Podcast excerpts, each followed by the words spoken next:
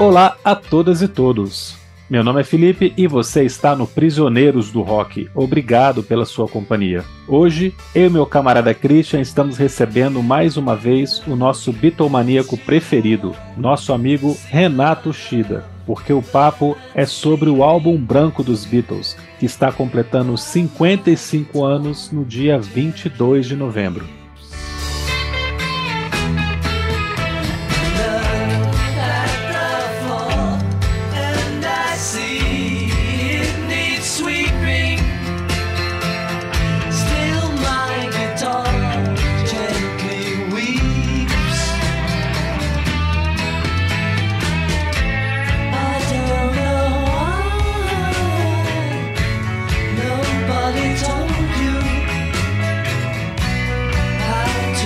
Todo mundo sabe que o nome na verdade é apenas The Beatles, mas é muito mais legal chamar de álbum branco, White Album, ou como se diz no Quebec, né, Renato? Álbum Blanc. Esse é... Esse é o disco da banda que gera mais controvérsias, diria até que é o disco menos amado dos Beatles. Uma das razões é o fato dele ser duplo, com 30 faixas e 95 minutos. Mas não é só por isso. Então eu quero começar o nosso papo perguntando para vocês o seguinte: tenho certeza que vocês vão dizer que o álbum branco tem que ser duplo mesmo, que ele é perfeito assim. Mas vocês acham que ele poderia ser um disco simples, com 15 músicas, e manter a alma, o clima, manter a identidade que tem o álbum branco? Renato, bom dia, boa tarde, boa noite, obrigado por ter aceitado o nosso convite. Olá, Felipe, olá, Christian. Meu abraço também a todos os ouvintes aí do Prisioneiros do Rock. É com muita alegria e, mais uma vez, tremenda responsabilidade participar aqui com vocês e para falar de um álbum icônico. Né? Difícil falar do álbum branco, eu acho que é o seguinte: primeiro, eu não tenho conhecimento de outro álbum que tenha um museu. Né? Uhum.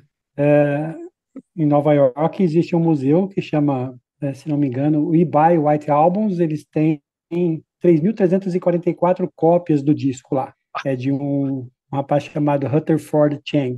Né? Então, só, só por aí a gente já pode dimensionar a importância musical do disco. Eu só consigo ver, Felipe, o álbum branco como duplo. Né? É, não, não, consigo imaginar assim, que músicas eu colocaria num álbum é, para não, não ser duplo, que não fosse ele como um todo. Né? Dado todo o contexto que estava acontecendo ali na vida dos Beatles naquela, naquele momento. Né? Então, deixemos ele duplo mesmo. Né? Eu, acho, eu acho, inclusive, que faltaria música ali, poderia colocar mais uma, uma ou duas músicas ali, certamente. Né? Na, na audição que eu fiz, é, para a gente poder bater esse papo, é sempre bom dar uma revisada. Eu ah. assim, acho que faltou, faltaram duas músicas aqui que caberiam bem no álbum. Né? Sensacional, Renato. Obrigado mas, pela presença. Mas, mas, mas só duas para ah. não virar um alto nos pés do George depois, né? um triplo. É. Né?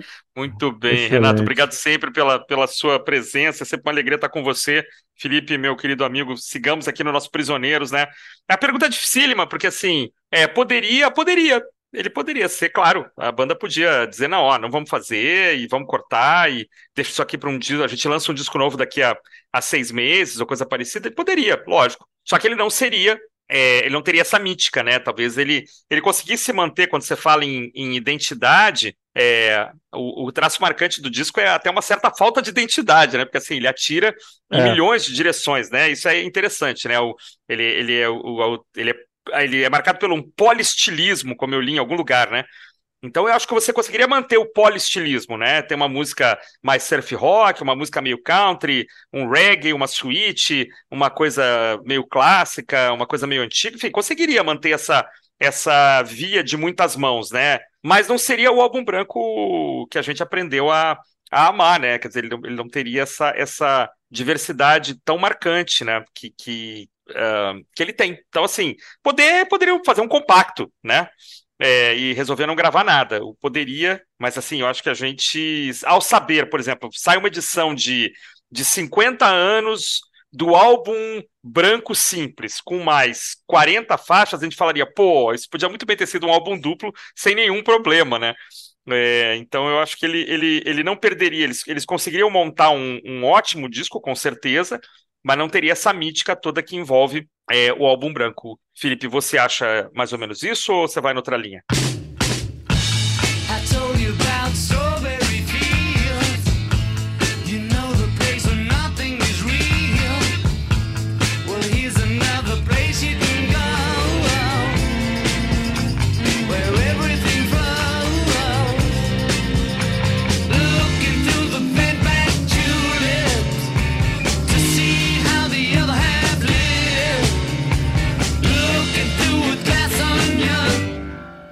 Cara, você sabe que a vida inteira eu critiquei pelo excesso de músicas. Eu sempre falei sim, que ele, ele, se torna cansativo em certo momento, que ele poderia ser simples. Mas desta vez, escutando o nosso episódio, eu comecei a mudar de ideia. Eu comecei a perceber que algumas faixas menos famosas, menos interessantes até, têm histórias muito legais por trás. Então a gente perderia ah, é. algumas coisas muito divertidas como The Continued Story of Bungalow Bill, que não é uma excelente música, é legal e tal, tem altos e baixos ali dentro da própria faixa, mas a história é ótima, por que, ela existe, né? É, Wild Honey Pie é a mesma coisa, ela, a história porque ela tá aqui é ótima, Sexy Sadie, que é uma ótima faixa, mas a história por trás dela também é, é sensacional, e por aí vai, né? Tem, todas aqui têm alguma coisinha, um detalhe que, que a torna mais interessante, até mesmo quando a faixa em si, oh, tá curtinho, um minuto e meio e tal, se tirasse não faria falta, mas eu acho que no fim das contas a identidade do álbum está nessa confusão, nessa coisa meio caótica, nesse excesso de, de direções para onde ele aponta. É, e a sonoridade também, né? É o, é o segundo assunto que eu queria puxar aqui para vocês começar aqui, se vocês toparem, na simplicidade, entre aspas, do som da banda comparado com os Beatles de 67. Renato, você acha que o álbum branco é já uma volta a um som um pouco mais rock and roll raiz, assim, né? independente da, da, mistura de estilos, assim, mas um, um, som com menos produção, menos parafernália de estúdio, menos tempo de estúdio, assim, com, com rococós ali e mais, mais banda tocando junto? Com certeza. É, primeiro, os Beatles estavam vindo uh, de Sgt. Peppers. Puxa vida. Eu, foi a última gravação deles, que foi aquele, aquele álbum. Né? É, houve um hiato aí e eles estavam com essa viagem programada para a Índia, que foi de onde surgiram a maior parte das composições que se tornaram ali o álbum branco. É, eu, eu bati um papo com o nosso amigo comum, que foi o Jerônimo Araújo, eu falei assim, Renato, acho importante pontuar essa questão é, da mudança é, que os Beatles estavam passando. Né? Uhum. Então, ali eles já estavam é, mais empresários, já havia criado a Apple, né? passaram a gerenciar vários artistas, né? então já estava havendo ali uma, não se apresentavam mais, né, Renato? Acho que desde o disco anterior ah, já não, não havia já, mais shows ao vivo, né? Já tinha parado em 66, o último show uhum. em São Francisco, né? Uhum. Então eles estavam se envolvendo mais musicalmente. É, por outro lado, já havia um desgaste ali. O John Lennon falou: olha, é, aqui é cada um por si, é, eu tocando com mais músicos de apoio. Isso ele uhum. declarou. Uhum. Né? Ele falou assim: é como se você pegasse cada faixa é, e era eu tocando e um grupo de apoio. Paul e um grupo de apoio. Né? Eu gostei desse formato, John Lennon falando, mas nós terminamos ali. Né? Então, isso também é, é uma marca importante para ser registrada sobre o álbum. E por isso, talvez, é, cada um pôde se expressar musicalmente como queria ali, não contando mais com aquela, aquela união dos quatro pelo, pelo, pela banda, né? Então surgiram vários estilos ali que a gente que ficaram bem pontuados. Rock ali, tem aquele ragtime que nós conversamos é, um tempo atrás, tem umas músicas instrumentais, mais instrumentais, né? Tem umas baladas que são. Então isso tudo torna o disco muito interessante. Pode-se dizer que é um disco rock and roll raiz, sim. Tem uma viagem ali pelo progressivo também, né? Eles misturaram bastante coisa. É, isso é uma outra coisa, uma outra coisa, Renato, Felipe, que eu estava lendo sobre para esse nosso programa, né, sobre o, o, o pós-modernismo na música, né, e além dessa questão do, dos poliestilos, um traço característico também, existem vários outros, eu não vou, até nem, nem tenho conhecimento para falar tanto sobre isso, mas assim, é, o fato de que o disco, ele não tem um, ele não é ele não é exatamente um disco contemporâneo, né? Ele, ele pode estar puxando coisas do passado, como de fato está, sonoridades do passado, né? E ele pode estar apontando é, para o futuro, como é o caso de Helter Skelter, né? Ou como até Revolution 9 era uma, podia ser uma promessa, né? O, o rock podia ir nessa direção de uma coisa totalmente atonal e concreta, enfim. Então isso é uma coisa muito interessante também. Agora, é, assim como você tem uma orquestra super, super, super tradicional, como em Good Night, por exemplo, a gente vai falar de algumas faixas, eu não consegui falar de todas as faixas, mas é, de algumas, né? Good Night tem uma orquestra extremamente tradicional. Você tem uma música concreta, pós-moderna, super difícil, que é Revolution 9, que talvez seja a maior, a maior crítica ao, ao, ao, quarto lado, né? Ah, só é duplo porque meteram uma faixa enorme lá e, e, e, ela ocupa né, grande parte de um lado e tal. Isso é uma crítica que a gente ouve muito. Ouvindo como um todo orgânico, né? Como, como um álbum por inteiro, ela faz todo sentido ela tá ali, no meio dessa, dessa, desse caos. Você tem uma faixa eh, diferentona, uma colagem sonora, né? Que era algo que, se não me engano, o, o George já tinha feito, né? O George tem um disco solo, é, Renato, Wonder, Wonder, Wonderwall Music, né? Uhum. Duas faixas de 20 tantos minutos, né? Dessa época, né? Colagem, né? Nessa época. Exatamente. Quer dizer, eles estavam nessa, né? Como, como outros caras estavam nessa também, né? O pessoal do, do Velvet Underground, ali, o John Cale tinha estudado, com uns professores lá meio, meio conhecidos, não vou lembrar o nome dos caras agora, o próprio Frank Zappa, né? Então, assim, havia uma, uma vertente, assim, do, do rock de caras mais antenados com a música clássica ultra contemporânea, né?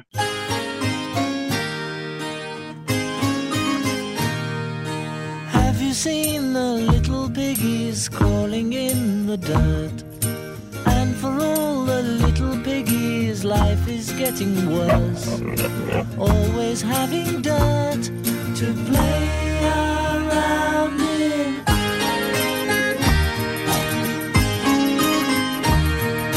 Have you seen the bigger piggies in the starched white shed? Mas eu acho muito legal, assim, a pergunta do Felipe, porque ele é um disco de rock, claro. Você tem músicas aqui totalmente guitarra, baixo, bateria e piano, e tem umas coisas bem diferentonas, tá? Até suítes, né, como é, Happiness is a Warm Gun, que eu acho maravilhosa, que é uma suíte, né, é um proto-prog ali, né, você tem a música dividida em vários capítulos que aparentemente não conversam é, entre si, né, então isso é muito legal, mas é, dá para gravar como um disco de rock and roll, mas não é só um disco de rock and roll. Mas mesmo Happiness is a Warm Gun, ou, ou Pigs, ou Rock Raccoon, músicas que não são rock, né, só rock assim na sua essência, ela tem uhum. um tipo de sonoridade que sai completamente do que é o Sgt. Peppers ou Magic Mystery Tour. Ah, perfeito. É, que é o Beatles 67, né? Uhum. E eu acho que 69 eles já vão para um caminho de meio termo aqui, mas eu acho que a crueza do som do, do álbum branco é uma das suas maiores características, né? Tem uma coisa meio áspera o tempo inteiro, assim, que, que tem muito a ver com o estilo de gravação uma, uma, mão distante do George Martin, né? O George Martin pouco consegue influenciar a banda nesse momento, né, Renato? Uhum. Os, os quatro já estão assim mais, como você falou, cada um por si, né? então cada um por si e banda de apoio, então eles não querem muita interferência, né? Mas o George Martin que fica inclusive puto, né? Fica meio revoltado ali com as Exatamente. gravações. Cru, crueza essa que o Paul retratou em Helter Skelter, né? Uhum. É, ele faz, ele faz uma, uma, ele deu uma entrevista há um tempo atrás falando sobre uma declaração do The Who que havia falado que I Can See For Miles era o rock mais cru que eles conseguiram fazer, The Who, e o povo falou assim, se eles fizeram, também vou fazer, né? Então tacou logo ali Helter Skelter, né? Que legal. Então nesse aspecto é uma é uma um rock and roll mesmo, né? Legal.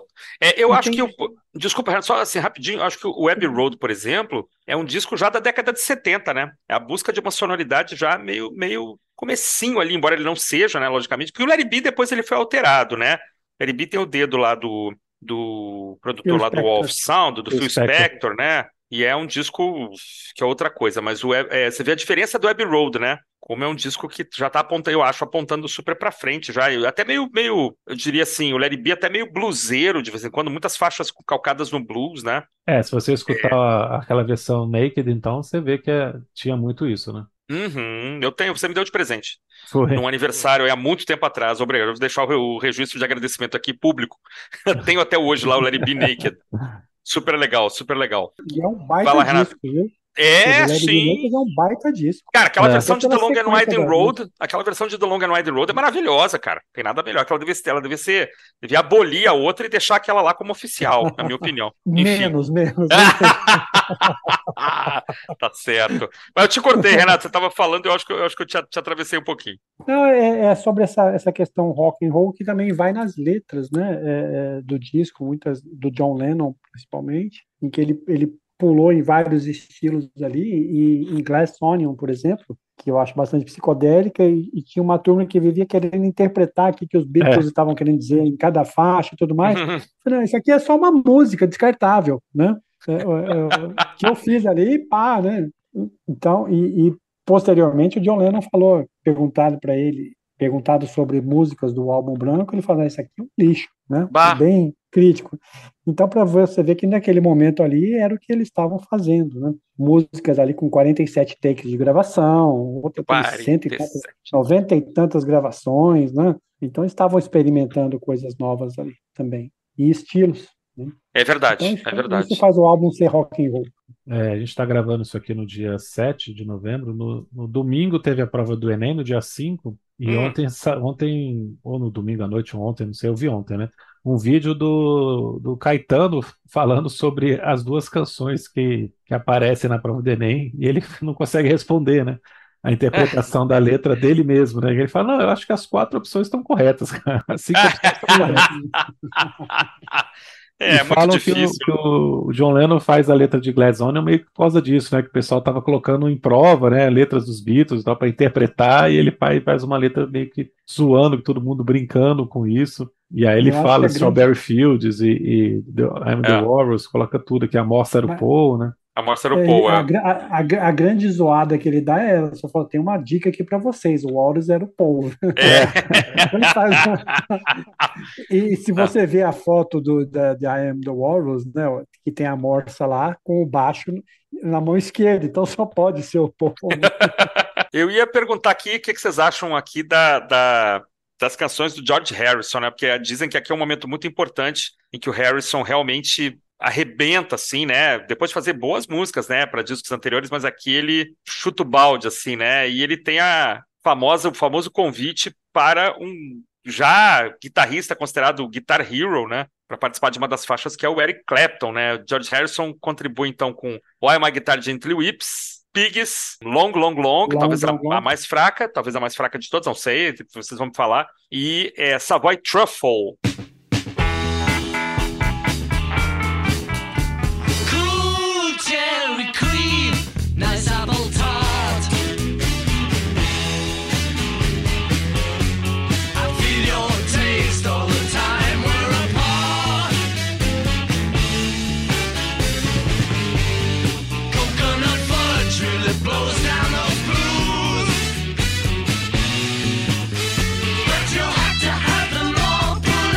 Sensacional também. O que, vocês acham aí dessas quatro faixas do Harrison? Renato aí primeiro, vai lá. While My Guitar Gently Whips já, já, já acabou, né? É uma das melhores do disco, né? Exatamente, sensacional. Inclusive no, na, na, nas Asher Demos tem a primeira versão de While My Guitar também é maravilhosa. Né? Uhum. Né? Ainda é, sem o solo? Ainda sem o Clapton? Ainda sem o é, ela é mais acústica, né? Sem solo. Ah. Exatamente, violão ali. Inclusive, ele, ele a, ele canta a letra antes dela ser mudada, né? É a letra é maior, né?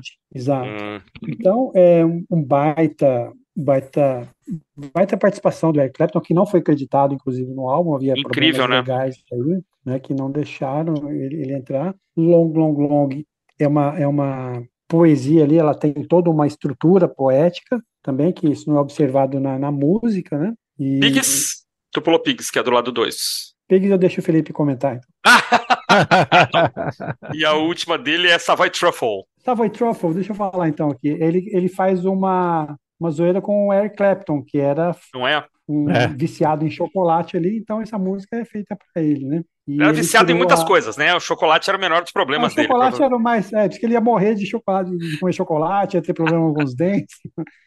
Mas ele tirou um detalhe importante para os ouvintes: é que ele pegou os componentes da música de uma caixa de chocolate chamada Good News. Né? Hum. Então tinha ali os, os, componentes, ele foi jogando na letra. Cream, Tangerine. Cream, Tangerine. Muito legal, uhum. né? exatamente. Eu gosto muito dessa Savoy Truffle. Mas ele, ele Mas, inventa claro, sabores também, né? Então acho que tem umas coisas ali que ele inventa, é. né? Para poder entrar na rima, entrar na métrica alguma ali. Coisa dali, é. Vocês não gostam de pigs, cara? Eu gosto muito de pigs. Eu gosto de pigs, sim, cara. Eu acho bem legal. Gosto, gosto também. Gosta? Eu gosto também. Eu acho eu bem legal. em terceiro e... lugar das quatro do George. Tá. E esse Pigs aqui também é o Pigs que depois é, inspirou o Roger Waters a fazer Pigs no, no, álbum Animals, é o Pigs do Revolução dos Bichos. Né? Uhum, o Harrison uhum. também estava sendo influenciado aqui pelo, pelo livro Revolução dos Bichos do George Orwell. Exato. Aqui, infelizmente, ele ia inspirar o Charles Manson também, os crimes lá é. que ele cometeu, mas enfim, aí a gente não vai, não vai entrar nessa deixa, seara, né? Deixa pra, mas, deixa é... pra lá. Hein? Eu acho que o, o disco também tem esse componente de músicas um pouco é, infantis, assim, mas não, não infantis é, pejorativamente falando, né? Mas há uma certa coisa bonitinha, assim, meio, meio infantil no sentido poético, né? Pigs, é, Blackbird, né? A própria Faixa Martha My Dear. Né? É, exatamente, é Martha, Martha My Dear, Rocky Raccoon, né? Eu não lembro da letra aqui agora de Rock Raccoon, mas enfim, tem umas coisinhas, né? Que você poderia colocar para uma criança, né? Isso aí acho bem, bem engraçado isso, né? É, é a própria Rock Good Raccoon, né? Rock Raccoon é bem aquele, aquele tradição de contar a história de, de relacionamento que deu errado e tal, mas como se fosse uma historinha mesmo, alguém contando uma história uhum. para outra pessoa, né? Bem, bem estilo folk mesmo, né? Tanto que o começo é totalmente Bob Dylan. Né? É, sim. Não, e Obladi Obladá, né, cara? Porque o pessoal fala muito Obladi da... Obladá. Obladi Obladá é um ska, não sei o que. Eu li em vários lugares que é um Nossa, ska, que é um reggae. Não. Eu não acho, cara. Pra mim é Arca de Noé, sei lá, é, é Lux Platzum, entendeu? É uma letrinha bonitinha e, e, uma música que tem uma levada totalmente, sei lá, mundo bita dos anos 60, entendeu? Tranquilo, e acho legal. Acho que o John odiava ela, né? Chamava de nomes horrorosos. Mas eu acho ela Sim. muito agradável, cara. E a gravação dela é complicadíssima, né? Imagina sei quantos takes teve é, Renato Bladioblada, você tem essa informação? Porque assim, é muita coisa acontecendo, cara, muita voz, muita risadinha, né? Eles já estão gravando Foram... aqui com com oito canais ou com mais? O... Renato, você tem essas informações aí? Esse é o primeiro disco que grava oito canais. Em oito, né, foi, cara? Já foi oito já na. Mesmo na... assim, cara. Na, Capitol, na né? Apple, né? Na. Perdão, na. Em Abbey Road, né? Na, em Abbey Road, né? Mas é, eles então, também na verdade, alguma coisa no, no Trident Studio. É, é, no, Cap, no Capitol não, no Trident London, que tinha, em Londres, que tinha uma mesa de oito canais. Aí eles descobrem que a EMI também tinha, mas não estava ligada. Tava ligado. Parece piada, né? Eu li em algum lugar os caras dizendo, pra que, que nós vamos usar isso aqui, rapaz? Oito canais. Quem é que vai gravar em oito canais? Que absurdo, né? E na verdade, é, é. eles usaram e abusaram, né? Porque músicas como o Bladia Blá precisam, né, de, de, de muita coisa, né?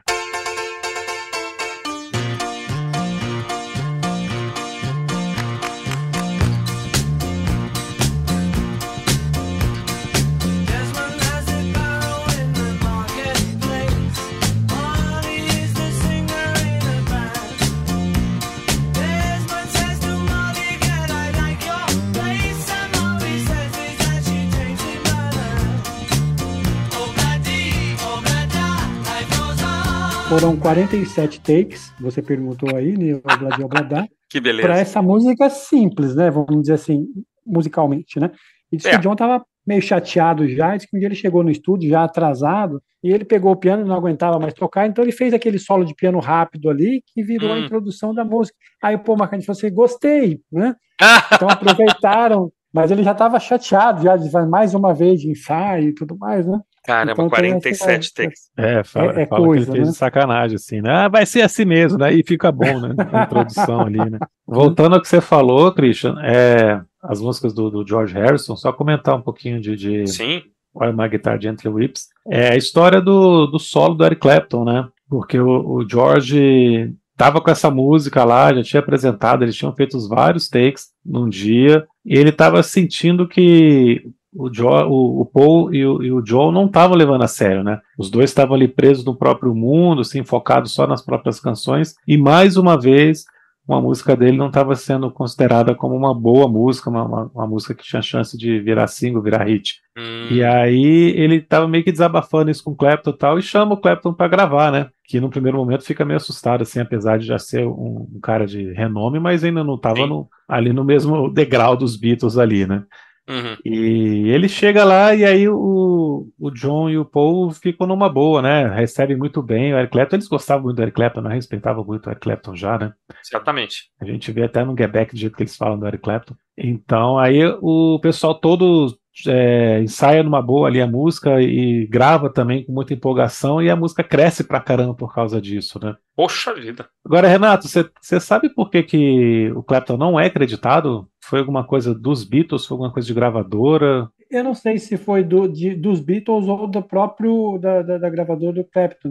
Havia problemas legais. Foi o que hum. eu consegui levantar aqui, mas não falaram se era questão da Apple. Eu arriscaria dizer, se a história não é oficialmente contada, que deve ter sido coisa do próprio Clapton, pela timidez dele, pela, por ele achar que de repente o solo não ficou tão bom. Eu não, não, não me espantaria se o próprio Clapton disse, não, ó, não põe meu nome não, não quero aparecer, eu não quero. Ele tinha uma coisa de não querer aparecer, de não querer de, ou de querer ser um bluesman mais purista, não sei o quê, e a música não é um blues, né? Não sei. Pode haver problemas legais, sem dúvida. Eu não duvidaria que ele tenha curtido, assim, de não ter sido, não ter sido creditado. Já era comum o crédito de participações especiais, assim, nessa época? Isso é outro ponto legal, hein?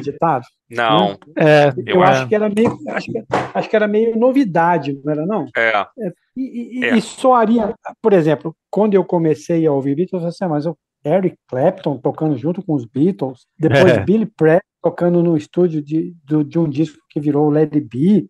É, né? o Billy é. Preston então, já é acreditado, né? É, Billy Preston é. Soava estranho você ver esse tipo de participação especial, assim, é. de músicos consagrados. Ainda mais uma banda né? tão grande, né?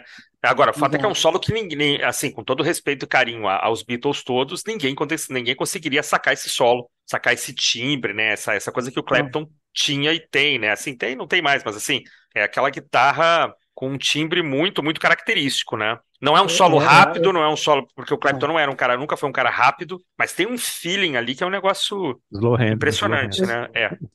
Eu já escutei várias versões da, da, da, música por outros artistas, mas nenhum conseguiu esse solo. É. E ele reproduz isso aí no Concert for George, por exemplo, com a mesma ah, é. é verdade. Né, que ele faz é um verdade. baita solo ali. O pessoal é elogia muito o, o, Prince também, que fez um solo bonito dessa música. Ah, sim. Chega... E uma coisa que o George fala também, quando o Billy Preston vai tocar, é que os, os Beatles se comportavam muito melhor quando havia estranhos dentro do estúdio. É, que as pessoas, em geral, se comportam melhor, né? Que a tensão cai um pouquinho, que ninguém vai querer ficar brigando na frente da visita, é, né? aquela coisa de. visita. Né? É, vamos falar dessa capa ou não? ah, isso é maravilhoso, cara. A gente sempre fala de capa, né? Temos Ué, que falar cara, dessa capa. Eu acho que essa capa, ser assim, tem um significado bem legal, né? Com certeza. Do com mesmo certeza. jeito que a gente está falando que a sonoridade é um contraponto com o Beatle de 67, a capa também é, né? Esqueça Total qualquer outra coisa a não ser o som, né? Renato, era uma unanimidade na, no grupo, essa capa, isso deu problema? Você sabe de alguma história da capa aí? Não, não, só me chama a atenção, e isso foi um ponto que eu conversei com o nosso amigo Jerônimo, é a mudança né, de Sgt. Peppers, que ela, o auge da psicodelia, para uma coisa totalmente clean aí. Não sei se houve é. influência da meditação na Índia, né? Pode ser. É, sem fotos, né? O nome ali em alto relevo e mais nada. E é, vinha num crescendo, né? Tava, exatamente, vinha com Revolver, Sargent, é. E né? aí os caras me sacaram uma essa. capa já, já bacana, feita pelo Klaus Vormann, né? É. Depois Sgt. Pepper e depois, pum, é. acabou, né? Então ficou legal essa, essa montagem. Ah, poderia colocar a foto dos quatro na frente, aquela foto, aquelas fotos preto e branco, né? Mas achei maravilhosa a ideia, a concepção. Eu adoro essa capa, acho incrível. É, a ideia é exatamente isso, a concepção. E, e as primeiras cópias eram numeradas, né? Numeradas. numeradas. É, né? Existem leilões aí que dizem que até a numeração pode ser falsa, que pode não, né? Ah, o, o, até, acho não sei até que número foi, mas parece que os primeiros 20 é, são os mais valiosos de todos e tal, e, e que haveria é, alguns, gente falsificando alguns, isso. Sim, um deles era do, do Ringo, que ele, uhum. ele vendeu um leilão lá que ele fez e amealhou uma pequena fortuna só naquela capa, que era a numeração, assim, número 10, número a dele era, era 01, o Ringo ficou com a 01. O Ringo é 01 mesmo. Ah, ele ficou é. com a 01? É. Especula-se que havia várias 01, 02, sabe? Ah, essa numeração é, baixa. Interessante também. 1.1, 2.1. É. Agora, a, a, a, versão, a caixa uh, de 50 anos, também saiu com numeração. Ah, hum. que massa. Agora, a numeração vinha na frente da capa, ou, ou era assim, abaixo do nome The Beatles, ou era por dentro? Como é que é? Ou era atrás? A minha já veio sem numeração. Né? Ah, no tá. museu do, do, do, álbum branco que eu vi lá, a numeração era na frente. Pois é, imagina o público procurando o disco e se deparando com essa capa, né? Isso é muito louco, né? Porque por dentro tem uma superprodução, né? Aquele encarte é uma superprodução, as fotos são maravilhosas, né? Que fotos super bem tiradas dos quatro, né? Mas por fora você tem essa, essa estranheza completa, né? O pôster montado ali com uma colagem e legal que mantendo a, a, as letras publicadas no verso, né? Para os fãs cantarem, ouvirem e tudo mais. É verdade. Também achava isso muito legal. Gostei muito de ler as letras das, das músicas ali. O pôster é muito bonito. É, né? E eu tá aqui inteirinho, eu não posso, eu tenho medo até de abri-lo aqui, porque precisa de, vai precisar colar e tudo mais. Eu quase coloquei ele no, num pôster mesmo para emoldurar. Ainda bem que eu não fiz isso, né? Que o álbum ia ficar sem. Ah, Gente, eu tô olhando aqui. Oi, o que, é que você está vendo aí? Diga lá. A numeração era como se fosse carimbada mesmo na capa. Prensada. Prensada, não é um negócio, né? É. E a primeira cópia que foi vendida foi a número 5, porque o, os quatro primeiros discos ficaram, ficaram com as quatro, quatro né? Uhum. E foi vendido em 2008. Por, ah.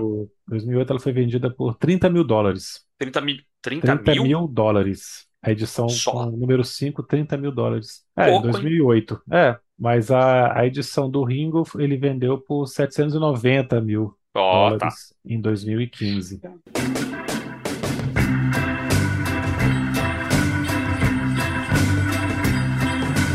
Listen for your footsteps coming up the drive. Listen for your footsteps, but they don't arrive. Waiting for you knocked in on my old front door. I don't hear it. Does it mean you don't love me anymore? Já é, mas já é alguma coisa, né? Já dá para comprar uma bateria nova. Pô, mas 30 mil dólares você achou barato, cara? Cara, engraçado. É, para o que a gente vê hoje, né? Assim, esses itens, ainda mais ligados aos Beatles, né? Achei. Você achou? Você não achou, não? Pô, 30 mil dólares por um disco? Cara, pois é, mas é um disco numerado dos Beatles, é um álbum branco, cara. é difícil, né? Muito difícil. É, a primeira first, cópia a ser vendida. Né? Pressing. É. Como diz um amigo nosso, é first press, né? Vou mandar uma foto para você, né? Outra coisa curiosa é que, pela quantidade de número aqui na foto que eu tô vendo, é, eles numeraram até milhão, cara. Até um milhão de cópias, pelo menos. Ah, um milhão? É. Pois eu sabia que tinha um número máximo, assim, é, que, que, É, até um milhão. Até um, pelo menos um milhão de cópias numeradas tem aí. Não sei se, se, se foi mais do que isso, mas tem. Ou nove, pode até nove milhões também, né? Mas os números vão até milhão. Quando saiu essa edição, essa caixa de 50 anos, eu comprei assim nos primeiros minutos, né? Não, a gente fica numa ansiedade para comprar, porque acha que vai acabar logo, Sim. quer receber logo o material. E quando eu recebi a encomenda, ela 130 e tantos mil. Eu falei assim, caramba. Nossa, já cheguei de tudo isso. Né? Já tinha e vendeu muito mais. Né? É uma caixa que hoje está aí avaliada nos seus 3.500, 3.600 reais aí. Isso de, no, de vinis, né? Não, é essa de seis CDs, né? Essa, ah, seis CDs. É, que vem, vem os CDs, né? E tem um Blu-ray também, né? Ah, tá. Pô, mas 3.500, cara, tá, então aí eu já acho, aí eu acho caro. 30 é mil dólares. Primeira prensagem numerada eu não acho. É, seis Você CDs. pagaria, né? ah, então, vou, então vou comprar de 30 mil mesmo, né? É. acho menos afrontoso. Sim. Cara, e as músicas do Ringo? O Ringo Starr contribuiu, contribuiu assim, né? As músicas foram feitas para ele, como é que é? Não? Ele compôs Don't Pass Me By e ele é grava também. Antiga, né, Renato? Ele começou a escrever essa música em 63 ou 64, né? E conclui, e ela apareceu aí é, no álbum branco. Ela é chamada é, originalmente o nome da música era Ringo Stone ou This Sound Friendly, né? Curiosidade que o Ringo toca piano nessa música, ele não é o baterista. É. Quem toca a bateria? Paul. O Paul. Hum. Cara, o som da bateria é muito interessante, né? A sonoridade toda dela é muito interessante, né? Mas ela sempre teve esse formato meio. Aí sim, sim. meio reggae, meio New Orleans, meio, meio carnival. Ela, ela, sempre foi desse jeito? Sempre, sempre manteve isso daí. Não tem versão diferente, não. Eu não hum. gostava dela quando eu comprei o disco a primeira vez. Se qualquer pessoa me perguntasse se, se havia uma música ruim, eu falava Don't Pass Me By. Ouvindo agora, cara, ela ficou muito interessante. Ela ficou muito curiosa, cara o som da bateria, esse violino ao fundo aí que fica passando, né? Esse violino é... parece quase até uma rabeca, né? Bem coisa de, de, sul dos Estados Unidos, assim, esse som, né? É, New Orleans, né? Meio ali. É. Acho muito legal. Tem uma coisa de. Parece irmãzinha de Octopus's Garden, né? Que acho que é uma faixa do, do, Web, do Web Road, né? Web Road. Cara, achei ela interessante demais. Não sei porque eu ouvi, às vezes eu ouvi menos do que as outras, né? Mas eu achei muito legal. E ele escreve a baladona Good Night também, né? Uma canção de Ninar. Ele canta, não Na é verdade, dele. É, é, é, ah, não é dele. É, do John, do John. Ah, tá. Isso, isso que eu. Pronto, eu tava com essa informação mais ou menos. Que é linda, né? E assim, ele... ele. E ele tá cantando bem essa faixa. E ele entrega tá. para o Ringo fazer os vocais, e é uma, uma música escrita para uma canção de Ninar para o Julian. Na época tinha cinco anos, né? Ah, tá. O que é muito engraçado, e, né? Não, tô, te, eu fiz uma canção de Ninar para você, filho, mas quem tá cantando é o tio Ringo, tá? É tio, tio Ringo.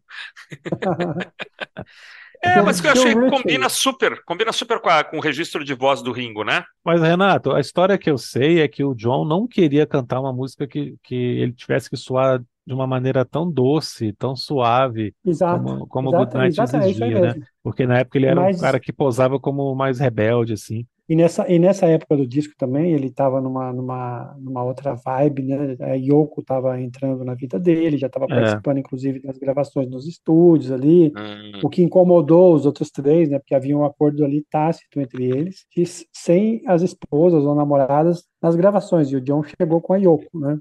Ele estava numa época que ele estava fazendo uso de heroína, estava doidão, né? É.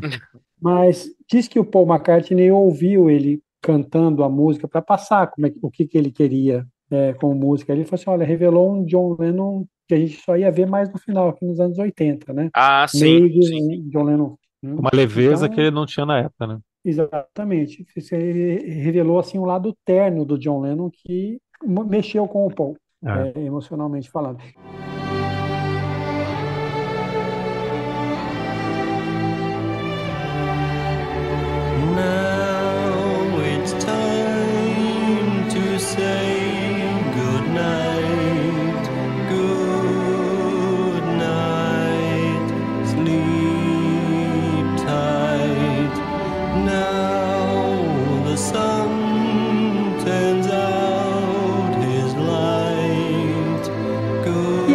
Escutei a música com outros ouvidos, né? Uhum. E eu, eu, porque era uma música que você fala, ah, é música chata, né?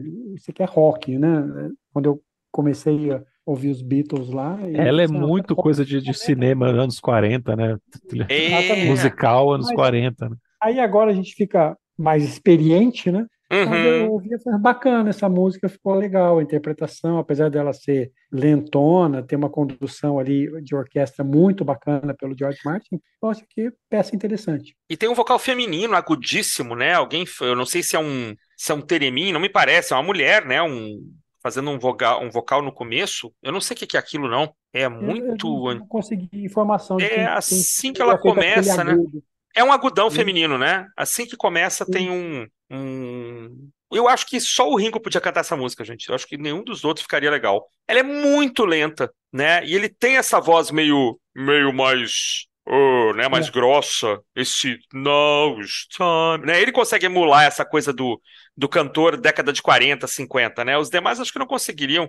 Ou ia ficar mais forçado. Ele já tem essa voz, né? Então acho que é, é a melhor pessoa para para cantar essa faixa tinha que ser o Ringo mesmo. É, é uma, parece é o... uma, Pode falar, Felipe. Desculpa. Quem está cantando aqui nesses vocais são, é um grupo vocal chamado Mike Samis. Olha aí. Pronto, complementou a informação. The Mike Samis Singers. Estão fazendo os backing vocals aqui em Good Night. Pronto, excelente. Eu não sabia, achei essa informação agora aqui também. É aqui que tem a participação da, da Lizzie Bravo nesse disco, a, a mãe da Maria Bravo, ex-mulher do Zé Rodrigues. Não. É uma história não, que não é aqui, né? Ela entrou em Across the Universe. Across the hum. Universe, é, que não tá aqui, né? Mas é a mesma sessão, né? Mesmas sessões, né? É dessa, é dessa, dessa época aí. Ah, é, dessa, é daqui desse momento que eles gravam Across the Universe? É. Ela vem só no último disco, né? Ela sai no Past Masters, né? A versão com a, a Lizzie Bravo é, sai é, no Past é. Masters. Ah, tá. É, é de 68, fevereiro de 68. Pô, que Rei hey Jude também é dessa época, né, cara? É a e música também... que eu falei que, que caberia no, no, no álbum branco. Ah, tu colocaria Rei hey Jude. Ah, isso eu ia te perguntar, a gente tem que saber. Quais Com são certeza. as duas músicas que seriam colocadas no Sim. álbum branco? Rei hey Jude. E Rei hey Jude e uma do George Harrison, que é Not Guilty, que ele só lançou em 79. 79, né? cara. Maravilhosa. Ah, essa que eles fizeram sem takes, né? E não conseguiram Foi. decidir por nenhum. Não acertaram lá, exatamente. Cara, que loucura, velho. Mas eu colocaria ela, que ela é muito bonita. E tem lá no, no, no, na caixa, né, no box, tem ela lá sendo tocada. Eu, sempre, eu colocaria ela no lugar, com todo o respeito, no lugar de Long, Long, Long. Ô, Renato, você é. prefere a Revolution do disco ou a Revolution do single? Do single. Do single? A lenta, a lenta é bacana, tá, mas a primeira que eu escutei foi a do single. Né? Ah. É, e que tem um clipe maravilhoso também. Né? Eu acho Verdade. que tem um clipe sensacional. Então eu ficaria com ela, né? tranquilamente. Felipe também? Cara, eu também escutei primeiro a, o single e eu demorei para entender porque que eu não achava essa música em disco nenhum. Né? Aquela coisa das coletâneas azul e amarelo, azul e vermelho. Uhum, e eu ficava louco, pô, de que disco é essa música, né? Moleque, vezes eu não entendi essa coisa de single que não estava no disco, né? É, mas eu adoro, eu adoro essa versão do disco aqui. Dessa vez aqui ela até me soou melhor do que eu tinha de lembrança. Curti pra caramba, eu tava escutando no, no carro uma hora assim e combinou demais assim a levadinha dela. Ela é uma delícia também, né? Eu ficava Pô, me perguntando, a... moleque, né, sem informação, onde estariam as outras, né? Que diz que tem a Revolution é. a Revolution 9. Onde estariam a 2, 3, 4, 5, 6? Eu também. Quando eu era criança, eu ficava com esse negócio na cabeça, né? Onde Se eu não acho essa partes. e tem a 9, quer dizer, tem mais 8 que eu não tô achando também. eu, eu pensava isso mesmo.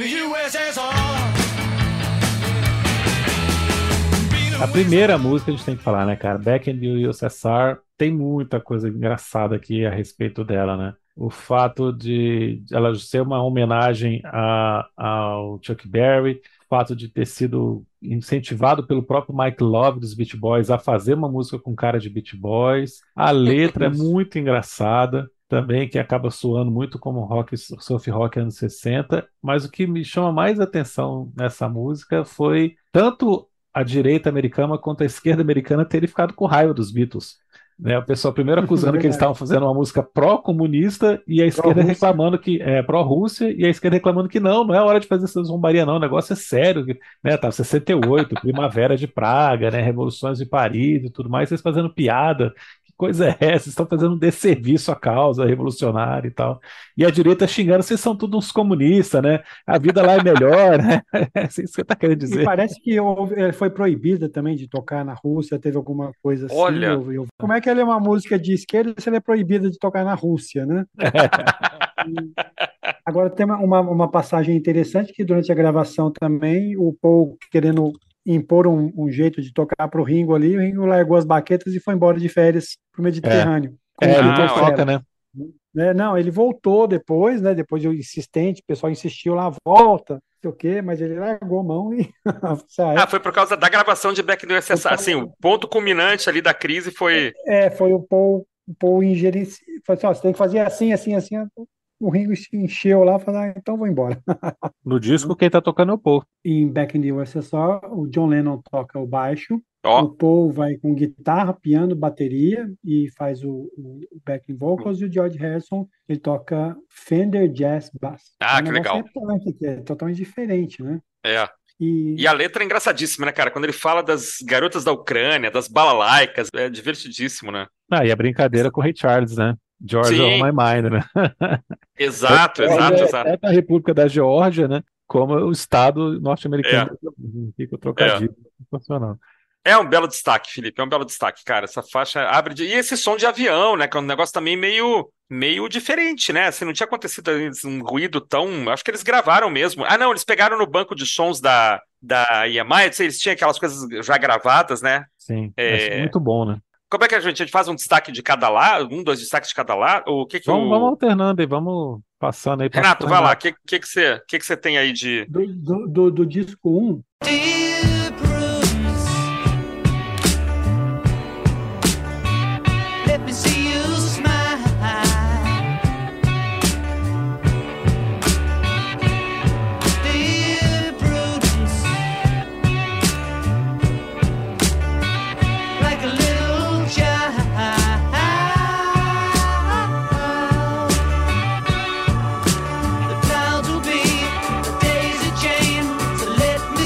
Isso. É uma música que eu adoro, assim, é Dear Prudence, né, que eu acho maravilhosa. Ótimo, fala dela. O, o, o, dedilhado que o John, John Lennon faz ali, né? Uh, Prudence seria a irmã da Mia Farrow, que estava com eles na Índia, né? Perfeito. E ela estava num momento bem ruim ali, e o John escreveu lá, come out, come out to play and play, né? Para interagir com o restante do grupo e tudo mais, mas é uma música lindíssima. Gostei, gostei dela de primeira audição. Eu acho legal em The Prudence, é, ouvindo, ouvindo as, as versões, à medida que elas vão sendo remasterizadas e né, melhoradas, enfim, ela é uma que o, as cordas vão ganhando muito, né? Porque tem umas, umas correçõezinhas ali que são feitas, né? Às vezes a, a, a corda, ela dá uma impressão que tem um pouquinho, assim, de... Não é um, não é um desafinado, mas é um põe ali, um, parece que às vezes a nota leva meio segundo para chegar no, no timbre certo ali, e à medida que eles foram pulindo, né? Então, assim, essa é uma que as gravações mais recentes são, são de uma beleza incrível, né? Eu gosto muito também, acho que ela faz um contraponto muito bom com, com o começo do disco, né? Gosto muito dela. Linda música, né? Linda música, com um dedilhado aqui que o John Lennon tinha acabado de aprender com o cantor folk Donovan, inglês, uhum. irlandês, esqueci agora se ele é inglês ou irlandês, que estava lá também na Índia, né, com eles e ensinou Exato. isso pro John. O George também pegou, mas o John foi que mais aproveitou esse dedilhado e usa mais de uma vez aqui no disco, né? E é isso que o Renato falou, é, foi para a irmã da Bia Farrow que estava lá trancada no quarto por vários, vários dias e o John compôs para ela, né, para ela sair do quarto e conversar com eles ali, sair com eles. Mas, cara, que beleza de música, né? Acho ela muito linda. Realmente faz um contraponto aqui com a primeira faixa, né? Que aí já entra nisso que a gente está falando, né? Como é que esse disco vai para todas as direções ao mesmo tempo, né? É verdade. É, no disco 1, já que a gente mencionou um pouquinho, já falou sobre While My Guitar Gently Whips, né? Ah, eu queria destacar Happiness Warm Gun, cara. Happiness Warm Gun é, é, é uma música que sempre me deixou maluco, cara. Não, ela tem essa coisa da suíte mesmo, né, cara? Da música estruturada em, em capítulos, né? Me parece, pelo que eu li, que é uma das favoritas do, do John Lennon também, né? É, diz que, assim, de uma certa forma, eles, eles tiveram que aperfeiçoar, assim, a sua, a sua capacidade de tocar como, como grupo, né? Como tocando junto e tal.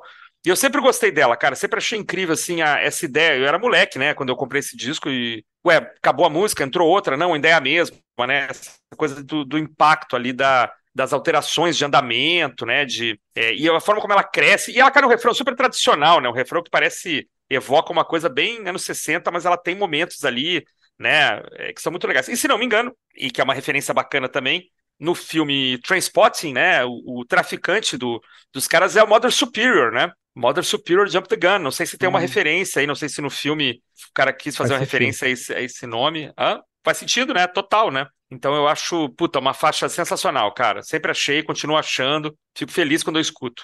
Ele declarava que era a melhor música do álbum, na vida Olha aí. Paul, né? É, e ele te, ela é de uma complexidade musical assim maravilhosa, né? Ela vai lá no progressivo, assim, o vocal do John Lennon tá soberbo ali, então eu acho isso muito bacana. E foi feita, John Lennon viu e resgataram isso daí, um anúncio de uma revista de armas, né? Hum. E aí saiu o nome do título, Happiness is a Warm Gun. E é, não. foi gravada 95 vezes, eu vi aqui. 95. 95. assim, vai sair na, de qualquer jeito, né? She's not a girl who misses much.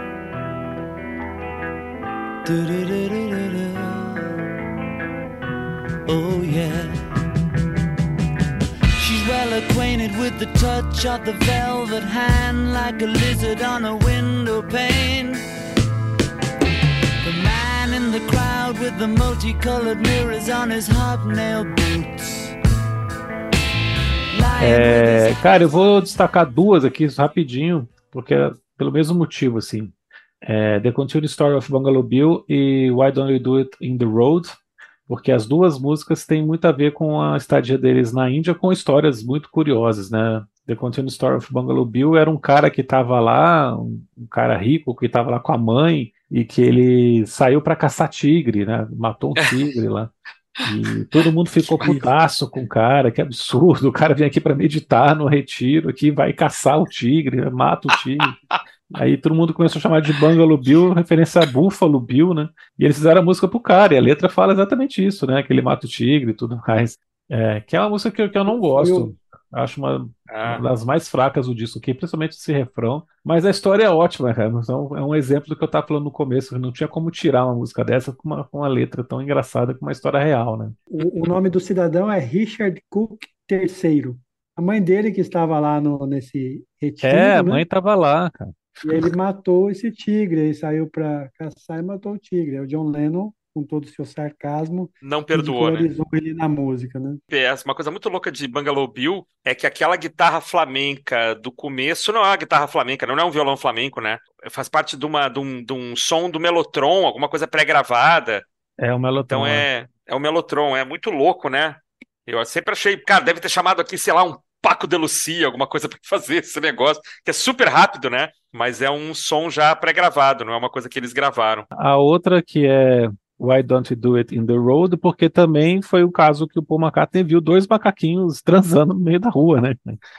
Ele achou aquilo tão engraçado, tão bizarro que ele fez a música por causa disso. Também, apesar de ser uma música legal, mas é, é super simples, né? Tem um minuto e, e, pouco, um minuto e quarenta, sei lá. Também poderia ficar é. de fora se fosse para ser um álbum simples, mas, pô, a história é muito engraçada, né, cara? Ele ter visto os dois macacos e ter feito um blusão aqui desse jeito, assim, essa levadona blues rock, que ele canta pra caramba nessa música. Né? É, é verdade. A história é muito boa, né? Why don't we do it in the road?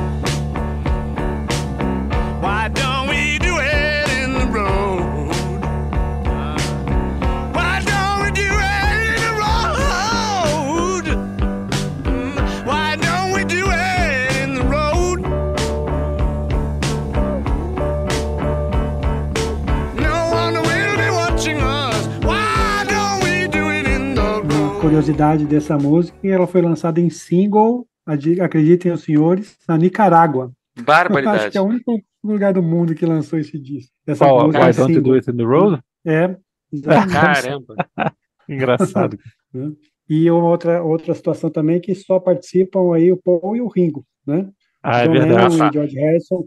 John Lennon ficou meio chateado aí porque ele estava envolvido gravando Pigs e Glass Onion. E no, o Paul McCartney, o Paul não ouviu o John Lennon, não consultou, né? Vamos gravar. E já pegou e já gravou. Então uhum. já teve também esse pequeno entreveiro aí no estúdio, né? Por conta dessa, dessa questão, né? No disco 2, eu queria dar um destaquezinho aqui para I'm So Tired, também sempre foi uma das preferidas da casa aqui. Acho muito legal a forma como, como o Lennon é, conduz a canção, né? Também chega uma hora que ele gasta a voz também, né? Solta lá o, o seu, o seu berro característico, né, com bastante drive e tal.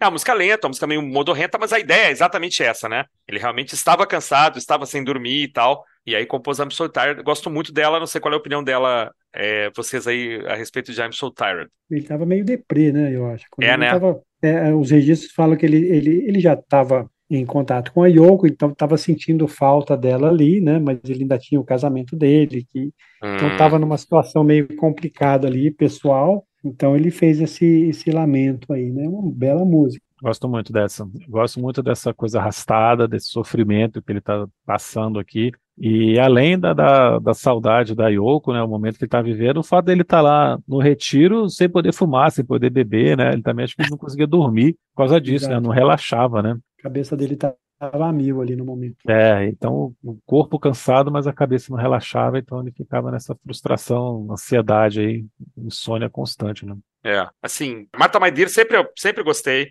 música para crianças assim, mas sempre achei o piano fantástico. É a música que ele fez para cachorrinha dele, né, a Marta. Cachorrona, Curiosidade, né? depois quando ele, hã? Cachorrona, né? O cachorro é Cachorrona, um sheepdog, né? Um Old é. English sheepdog. Você sabe, Felipe, no, no, no disco ao vivo Paul Sleeve, é o filhote Ele tá com dela, um né? é filhote, filhote da Marta, é o neto da Marta, sei lá, eu não sei, faz tanto tempo que é, é filho é filhote, ou neto da é Marta. Filhote. A Marta morreu é... em 81. Então ah, a Marta viveu bastante. É. Ah. Em Marta My Dear, ele faz uma, uma alusão subliminar a Jane Asher, que era a namorada dele, que terminou hum. com o Paul. Então ele fez também alguns versos ali que indicam que ele queria deixar uma mensagem para namorada. Né? Ah, eu não sabia. Isso eu não sabia. E, e I Will, em contraponto, ele é uma primeira canção que ele fez para Linda, com quem ele estava começando o relacionamento. Né? Hum. A Linda estava é... na Índia também, não? Não, não estava. Tá. Eles estavam namorando, estavam se conhecendo ali, né? Hum. Então são os dois destaques. Blackbird, é, o povo queria fazer alguma coisa que fosse lembrado como bar, né? Isso, eu vi ele é. falar isso também. Então ele fez essa música é, inspirada em Borelli em Mi menor de Bach né, que inspirou o povo. E era uma música que ele estudava, ele e o George Harrison estudando violão na infância, eles queriam aprender a dedilhar daquela forma, né? E, e foi o que ele ele levou depois para a carreira dele lá, né? A questão Muito dos direitos civis entrou depois. Né? Uhum, uhum, uhum. 68 ali dos direitos civis. Aqui, infelizmente, o Charles Manson também menciona essa faixa, né, como fonte de inspiração, Sim, né? Exato.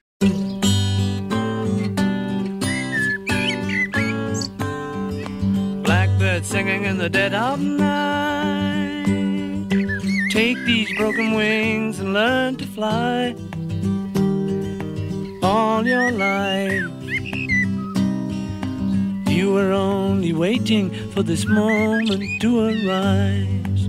You were only waiting for this moment to arise. You were only waiting for this moment to arise. Blackbird é muito bonita, né? É linda, Tem essa né? história mesmo do, do, dos movimentos de direitos civis, né? Porque Bird na, na Inglaterra é garota, né? É uma gíria inglesa para garota. Então ficou hum. esse duplo sentido aí que ele estava cantando para mulheres negras, né? Hum. Essa, realmente a letra ganha uma nova camada, fica muito mais interessante se a gente olhar desse lado. Mas eu não sei se é verdade, né? Uhum. Pode ser só uma coincidência e tal, mas de qualquer maneira, interpretada dessa forma, a letra ganha um peso ainda maior. É linda, né, cara? Acho uma das mais bonitas é. aqui. E o Wild Honey Pie nem considera, cara, essa vinhetinha aqui de brincadeira aqui. Não. Aí, como eu falei, cara, ela tá aqui porque a, a Pat Boyd, né, Pat Harrison na época aqui, adorava, né? Então por isso que ela entrou, a esposa do George, né? Uhum. E, cara, e a Pat Boyd não é ninguém menos, ninguém mais do que a Leila do Eric Clapton. É a pois é, a Pat Boyd tinha o poder. Leila. Ela então, tinha o então, poder é, sobre esse povo. Tem uma moralzinha ali, né? Olha como a é, tem moral, né? E, e, ela inspirou depois Something, né? É, então, só, só isso né? que ela fez, só é. Apenas, né? E é uma senhora fotógrafa, viu? Super ah, talentosa. É? Tem, tem livros de fotos dela aí dessa época. Eu finalizaria o lado 2 com a, a Julia, né? Uhum. Por motivos bastante é, pessoais. Eu tenho a minha Júlia, né? É. Então me remete à minha Julinha. Eu mando um, um beijo, beijo, né? Mas a história dela com do, do John Lennon também, né? Que foi chocante, é. foi retratado naquele filme que, que mostra o momento que ele estava vivendo com a, a mãe uhum. em que é, acontece o acidente, né? Então, pois é, pois é. Eles estavam saindo para gravar o primeiro disco deles ali, que depois virou um, iam fazer uma gravação. Então ele estava, o filme retrata o John Lennon cantando com toda a alma, assim, mas não era, obviamente, essa música, né? Mas o é. quanto é. isso mexeu com ele, né? Essa, essa Bom, perda. Lado 3, senhores. É, Renato, começa aí. Ah, sim, por favor. também, finalizando aquele Julia, é, tem um dedilhado também que ele aprendeu com o Donovan. Isso, isso. Né? Ele usa as duas primeiras linhas são uma adaptação de um poema do Khalil Gibran chamado Sand and Fallen. O pessoal falando, ó, oh, John Lennon plagiou. Eu falei, não, deixou bem claro ali. Hum. E na última entrevista que ele deu para Playboy, ele fala que a música foi realmente escrita para a mãe dele, mas também para Yoko. Né? Hum. É, quando ele fala Child calls me, né? Uhum. Yoko significa criança em, em, japonês, né? Então ele também jogou a homenagem dele ali para Yoko. Mas Legal. ficou mesmo a, a, a, a homenagem a Julia, sua mãe. Perfeito, perfeito. Destaque do lado 3 aí, Renato? Year Blues. Né? Ah, legal. Year Blues, fantástica, né? É... E Helter Skelter são as músicas que eu furei o disco de ouvir. Né? eu gastei muita agulha ali com essas duas músicas. Gosto de yeah. Sexy Sage também. Uhum. Everybody Got Something to Hide, é bacana, uhum. mas Year Blues e Helter Skelter são as campeões de audiência. To the bottom, I go back to the top of the slide.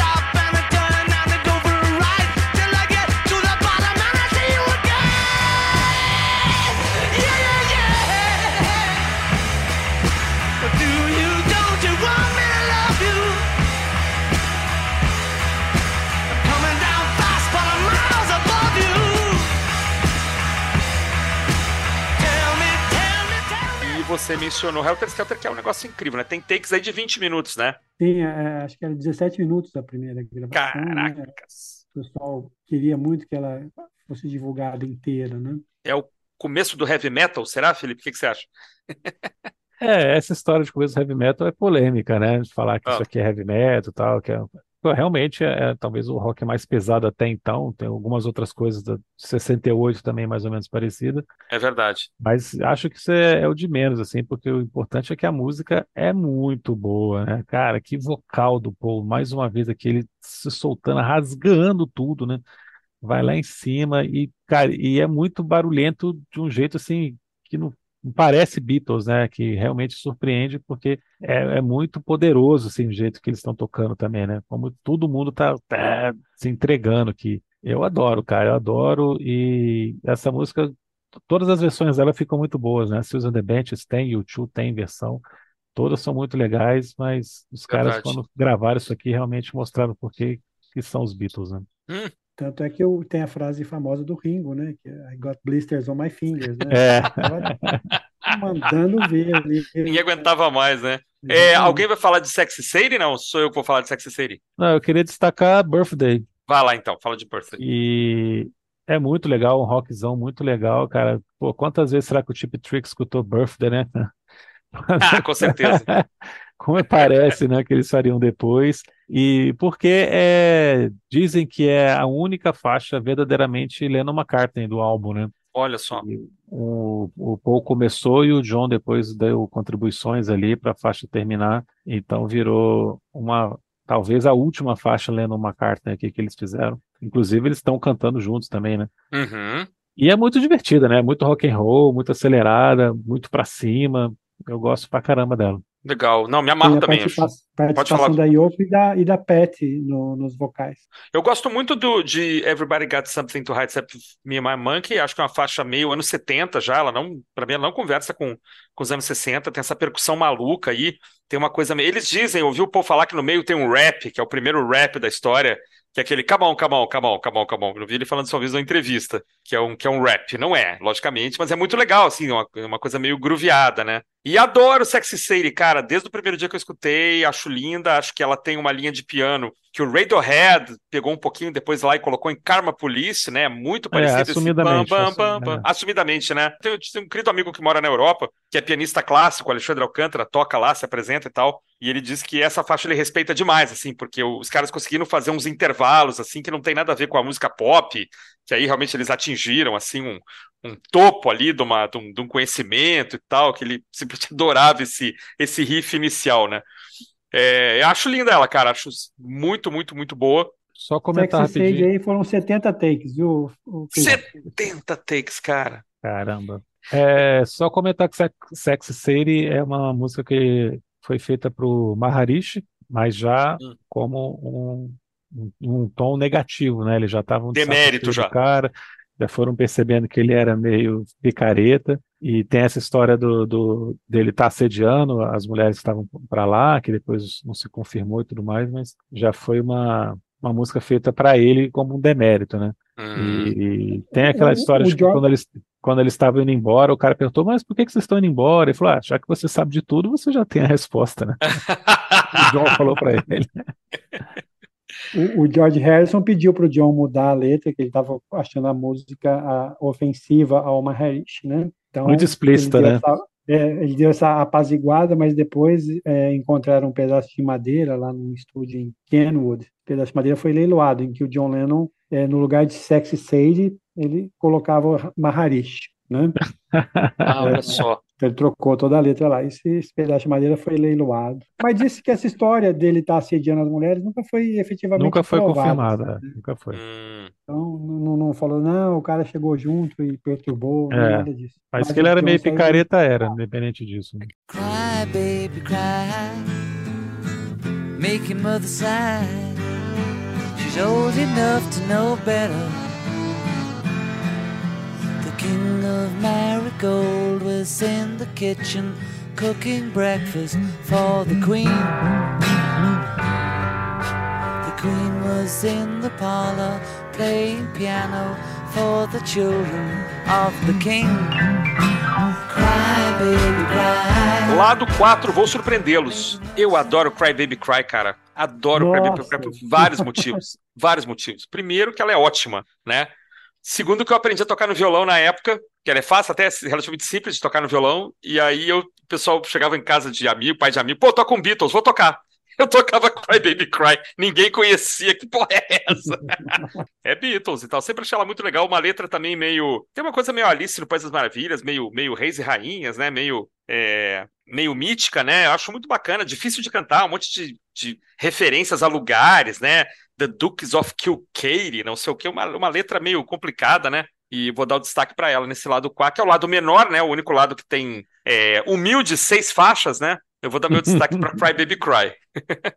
e aí, Renato? que eu gosto muito, gosto muito também, é, foi uma das primeiras que eu consegui é, pegar o inglês e falar assim, nossa, eu entendi o que ele está falando sem usar um uhum. dicionário ali, né? Então, eu gostei muito. Então, eu cantava muito essa música. E Legal. Bacana como ele mexe com as palavras ali na, na música, faz referências a locais, né? Uhum. Eu gosto muito de Cry Baby Cry. Né? Honey Pie eu gosto, né?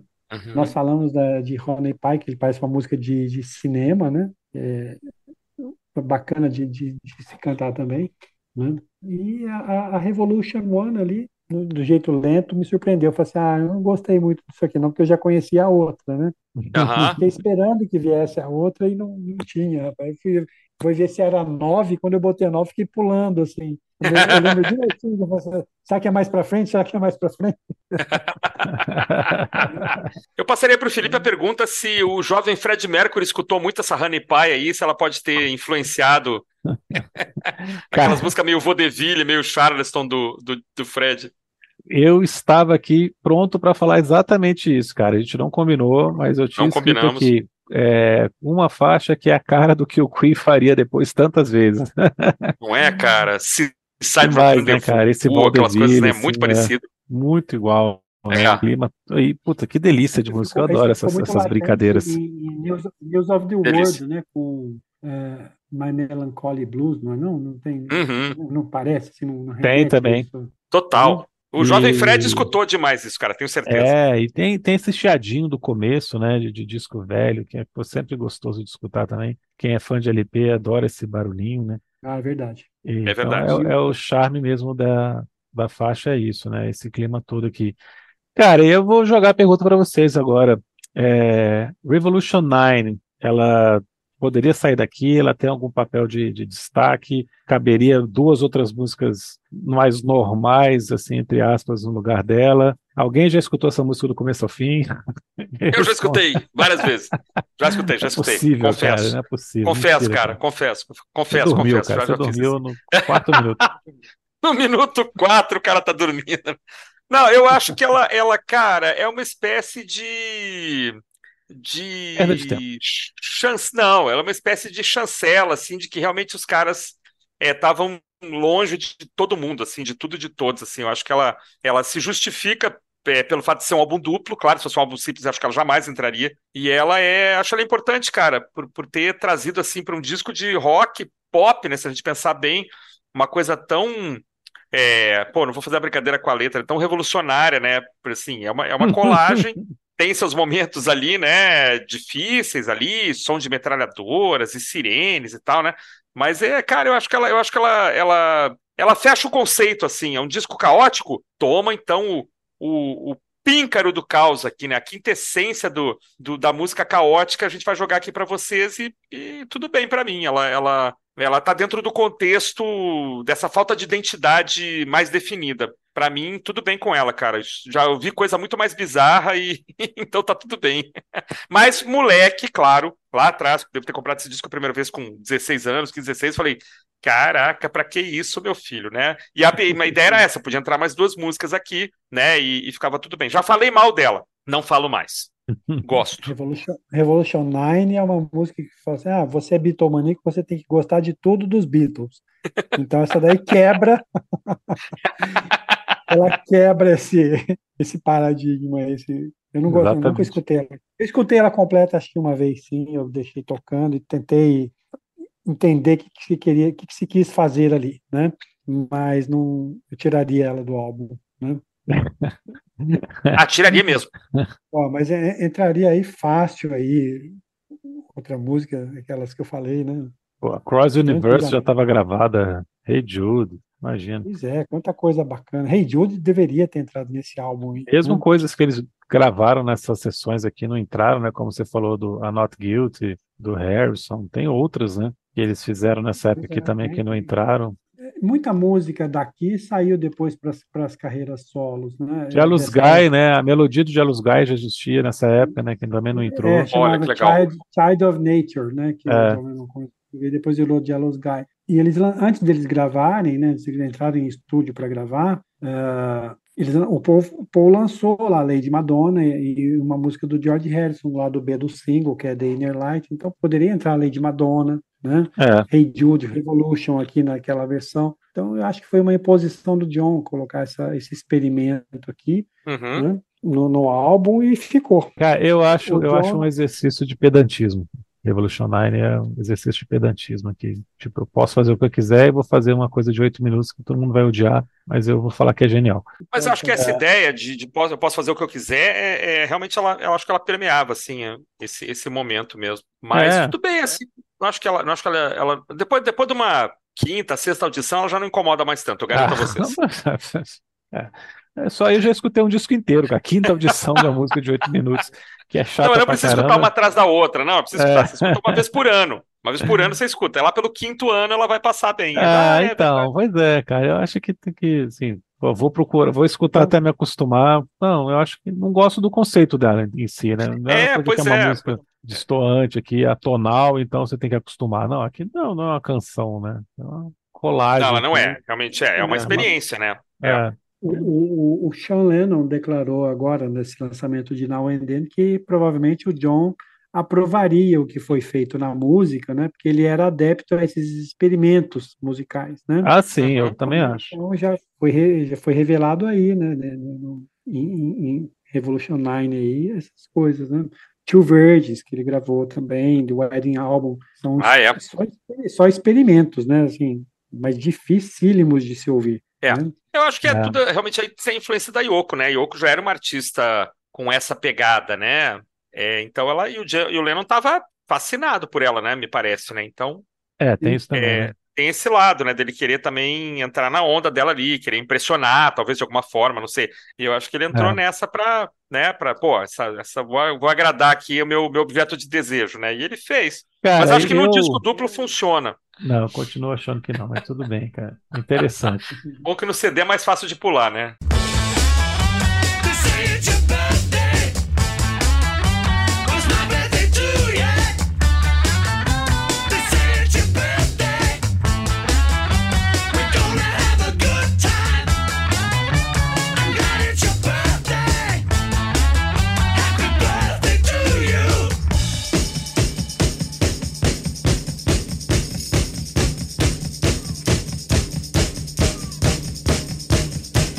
Curiosidade aqui para a gente comentar, uma coisa que o, o, Renato falou no começo, né? Como é que estava cada um por si. Das 30 faixas, 17 só foram gravadas com os quatro presentes tocando, que é pô, quase metade Olha, apenas, né? Quase Pouco, né? metade. Né? A gente tem faixas que um só deles tocou, né? Tem do, três faixas só do Paul e Julia, que é só do John. Três faixas que foram em duplas e seis faixas em trio. E as demais são 17 outras com todos eles tocando que já uhum. realmente demonstra que a banda estava indo cada um para um lado mesmo, né? Triste, né? Uhum. De certa é. forma. Não, com certeza. Muita gente diz que é o, é o, primeiro disco, né? Que realmente parece que tá um, cada um indo numa direção, né? Essa declaração que eu falei no início do John foi é, muito triste de se ler, né? Foi assim, eu e mais três músicos de estúdio aqui me acompanhando, né? E eram só os Beatles, né? Entendeu? Então é hum. difícil de imaginar isso daí, né? E pegando isso do, do problema da, da banda nesse sentido, a presença da Yoko ali, é, como fã dos Beatles, dá para entender que a presença da Yoko ali não era uma coisa positiva. Era uma presença que uhum. atrapalhava. Porque você estava num ambiente ali que os quatro tinham que estar tá interagindo, tinha que estar tá se comunicando numa linguagem às vezes que nem é falada, né? Só de olhar, assim, porque já se conheciam uhum. tanto. E eu acho que quebrava um pouco. Agora, eu também entendo o lado. visível no Get Back, né? No documentário. É, ela tem a hora que ela tá deitada na cama lá, passando mal, mas não vai embora, né? Uhum. Então, assim, como pensando pelo lado da banda, eu entendo. Agora, pensando pelo lado do John, também entendo, cara. A gente, o Uhum. John, quanto mais você sabe da história do John, mais você entende por que, que a relação dele com a Yoko foi tão importante, como que ela foi uma pessoa que salva a vida dele de certa forma, né, que É. faz ele se transformar num- numa pessoa melhor. Talvez você pode discutir se ele se, se tornou um artista melhor ou não, porque deve ter uma carreira meio de sexta ali nos anos 70, mas uma pessoa melhor, mais em paz consigo mesmo, um pai melhor para ambos os filhos, né? Não só para o Sean, mas o próprio Julian. É, a Yoko ajudou ele a se aproximar do Julian também. Então, cara, o John é, precisava da Yoko, né? Então a gente tem que entender esse lado É. também. Mas dentro do estúdio, eu acho que realmente era uma coisa que qualquer pessoa ali estaria sendo uma pessoa que atrapalharia, né? Mas eu não, ah, claro, tem, tem Betomania que odeia Yoko, né? Mas a gente tem que ter um pouco de maturidade para entender essa questão, né? É, e lembrar que eles, eles eram caras de 28 anos, né? 27, 28 anos, caras 28 e ela muito tinha 30 jovens. e tantos, né? É, ela era mais velha, né? Ela era bem mais velha. Então, mas tem essa coisa deles serem ainda. É, e, pô, ela Jovens, é uma- né? mais velha, não era inglesa, né? Não era a mesma cultura, não era roqueira. É. Tá fazendo o que dentro do estúdio, né, cara? É, É engraçado, é é engraçado. engraçado, né? Os, os caras diz que aceitaram por ser o John, entendeu? Pois é. Uhum. O John tinha uma, uma liderança ali é, individual sobre, cada um deles grande, né? O respeito e tudo mais. Então eles não chiaram muito. Hoje se vê que é o Paul que comanda a, a coisa toda, né? Now and Then foi uma, um trabalho do Paul, né? É, né? Que o George Harrison, o George Harrison falou assim, não, isso aqui não, não presta, né? Então Não sai dá. fora. A música ficou abandonada aí por quase uns 20 anos, né? É, quase 20, Então, quase 20. 30, quase 30, gente. 94. né? 90 é quase 30, é verdade, é verdade. Fiz a conta O errada. Antola aqui. já é 95, né? 94, 95. Isso. É, 90 é- Então, é, Mais de um estamos ano. gravando em 94. E é uma das críticas que eu ouvi aí, falando, nossa, você vê todos os, as novas remixes que estão aparecendo, o baixo está sempre com mais destaque, né? É. Uhum. Eu É. não- não tenho esse ouvido para observar isso. Eu vou na, na felicidade de ouvir música dos Beatles e ver se, tá- se ela ficou boa e tudo mais, né? Mas não esse Sim. ponto, ah, baixaram o volume da bateria ou subiram o volume do baixo. Uhum. Senhores, É. primeiro Números. lugar Isso, na números. Austrália, primeiro lugar no Canadá, primeiro lugar na Finlândia, na França, na Noruega, na Suécia, na Espanha, primeiro lugar no Reino Unido, primeiro lugar na, nos Estados Unidos, primeiro lugar na Alemanha. Só nos Estados Unidos, 12 milhões de cópias até os dias de hoje, né? Claro que isso é, é um número atual, né? Então, 24 certificações de platina, né? Em é vários países duplo, né? também. Disco duplo, é, tem isso também Explicar, conta né, em dobro. disco duplo, a certificação é em dobro. A certificação em dobro, perfeito. O que Mas faz assim- o disco dos Beatles com mais platina, né? Por causa É o disco mais vendido, né? Teoricamente é o disco mais vendido. É, mais, mais certificado, né? Não é o mais vendido, mas é o mais certificado. É. Quase um milhão no Canadá, quase um milhão. Não, é quase um milhão no Canadá, na Inglaterra, 600 mil até hoje, né? Um disco com uma vendagem enorme, né? E assim, eu acho altamente justificável, né? Porque é um baita de um disco, né? Honey pie, you are making me crazy. I'm in love, but I'm lazy. So won't you please come home? Oh, honey pie, my position is tragic. Come and show me the magic of your Hollywood song. Ó, agora, curiosidade, essa vendagem na Inglaterra é baixa para Beatles. É. Para Beatles. Pois é. claro. É, ele- ainda mais comparado com o sucesso nos Estados Unidos, né? Vendeu muito nos Estados Unidos, 12 milhões. Pegar os, do- os anteriores, os posteriores, ele não vendeu tudo isso. Uhum. E na Inglaterra não era também uma coisa de menos de um milhão, não. Ou seja, o público inglês não gostou do álbum branco. Engraçado, né? Você vê, o- é, Abbey Road vendeu na Inglaterra 2 milhões, cara. Ó. E meio. Três, três e vezes meio. mais. O Sgt. Peppers vendeu na Inglaterra 5 milhões, cara. Bah. É engraçado, né? Curiosidade. Por que será, né? Por que será? Essa, essa diversidade toda, 68 tinha muita coisa acontecendo também já, né? Mas não Ah, justifica, mas né? Não justifica, porque depois continuou vendendo muito. Sim, o público inglês É. não gostou do álbum branco.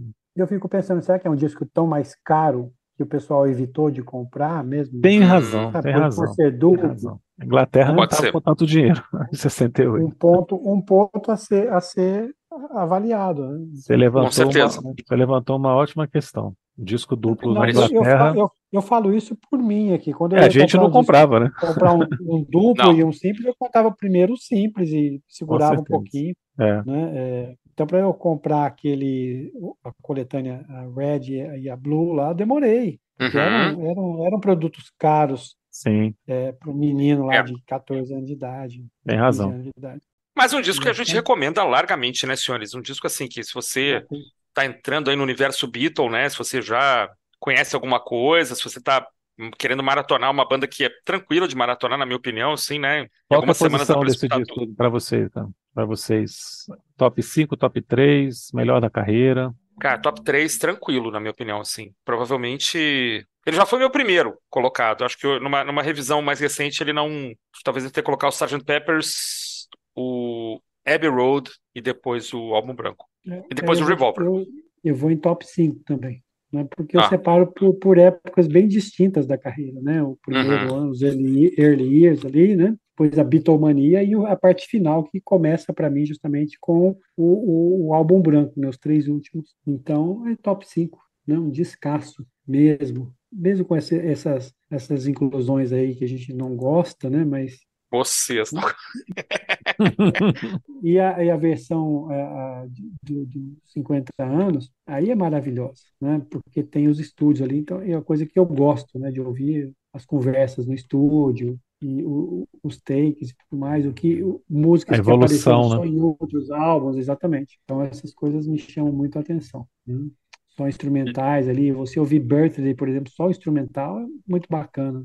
Legal. Eu coloco Ah, o top, top 5 três também, ou top top cinco? 5, É, top sim. 5. É, não... Mas, pô, já melhorou, cara. Não pegava nem top 5 antes de eu escutar dessa vez. Ele cresceu muito pra mim, cara. Eu passei a, a- entender Legal. melhor. Assim, as, as grandes músicas são gigantes, né? Helter Uhum. Skelter, Back in the SSR, é, Why My Guitar Gently Weeps, é, Blackbird, são músicas gigantescas, né? Mas eu, Uhum. eu passei a, a curtir mais ele como um álbum, como um conjunto, assim. Essas outras canções menos conhecidas, acho que tem que estar aqui. Foi a pergunta que eu fiz para você, então, para vocês, então Pois é. respondendo, acho que a identidade do disco está nessas canções todas também aqui juntas. Uhum. Ele é álbum branco por isso, né? Ele é assim porque é assim, né? É. Né? É Com isso, seus defeitos e, e exageros e maluquices e atirar para todos os lados, né? É. é um retrato da época, né? Um retrato da banda nessa época, né? Ele captura bem esse momento, né? É, o- é o retrato da banda, né? Principalmente, eu acho que isso é legal. Uhum. É uma banda Uhum. que estava já tão se destroçando que cada um vai para um lado e cada um compõe um tipo de música diferente e acaba que o resultado dá certo porque eles sabiam costurar, né? Mas É. são Não, e ainda quase assim são os Beatles, né? solos, né? É, mas ainda assim são os Beatles, né? Você Ainda consegue assim colocar o rótulo The Beatles sem, sem problemas, né? No, no disco, né? É isso É o aí. que levou o Paul, o Paul a declarar agora, né, nesse relançamento, Hum. é, que sorte eu tive de ter esses caras na minha vida. É, tá Ah, certo. é muito bonito ele falando isso, cara. Então é isso, meus amigos, minhas amigas. Estivemos aqui hoje, neste. ah, vai ao ar sábado, né? Então, neste sábado, falando a respeito dos 55 anos do disco The Beatles, conhecido como White Album, álbum branco. Como é que é, Felipe? Álbum Blanc? Álbum. Blanc. Para a comunidade francófona que esteja nos ouvindo, álbum Blanc. É, estivemos com o nosso querido amigo Renato Shida, roqueiro de boa cepa, bitomaníaco no último, né? Uma referência para muita gente, para nós também, sem dúvida. E, Renato, muito obrigado pela sua participação. Estaremos em breve juntos de novo. Queria que você desse aí o seu, o seu até logo e fala aí. Muito obrigado, Christian, muito obrigado, Felipe, por me proporcionarem é, essa satisfação de falar com vocês e com o seu público mais uma vez. É sempre muito agradável e me obriga a, a fazer uma audição diferenciada para levar material é, é, de qualidade para o público. Então, fico muito feliz por isso daí. É, espero poder contribuir em outras ocasiões. É sempre um papo muito agradável. Deixar um abraço aqui ao nosso amigo Jerônimo, que me deu algumas dicas bem importantes para serem pontuadas para vocês aqui também. Grande figura. E se me permitem, um beijo para mim e a Júlia. É Pra aí, grande. Julinha. Pronto, tomara que ela ouça depois. Eu vou mandar para ela o link. Felipe, meu caro, é isso aí. Boa semana para vocês. Semana que vem nós estamos de volta, né? Semana que vem nós estamos de volta, mas explicar, né? A gente está fazendo uma brincadeira aí com o Quebec, porque a, a Mariana, o Shida e o nosso amigo Guilherme, que já participou aqui do, do podcast, estão lá morando em Quebec, né? Então, com certeza eles vão escutar esse episódio também. Um abraço para eles também, lá na comunidade francófona canadense. E semana que vem nós estamos de volta com mais um episódio aqui no Prisioneiros do Rock.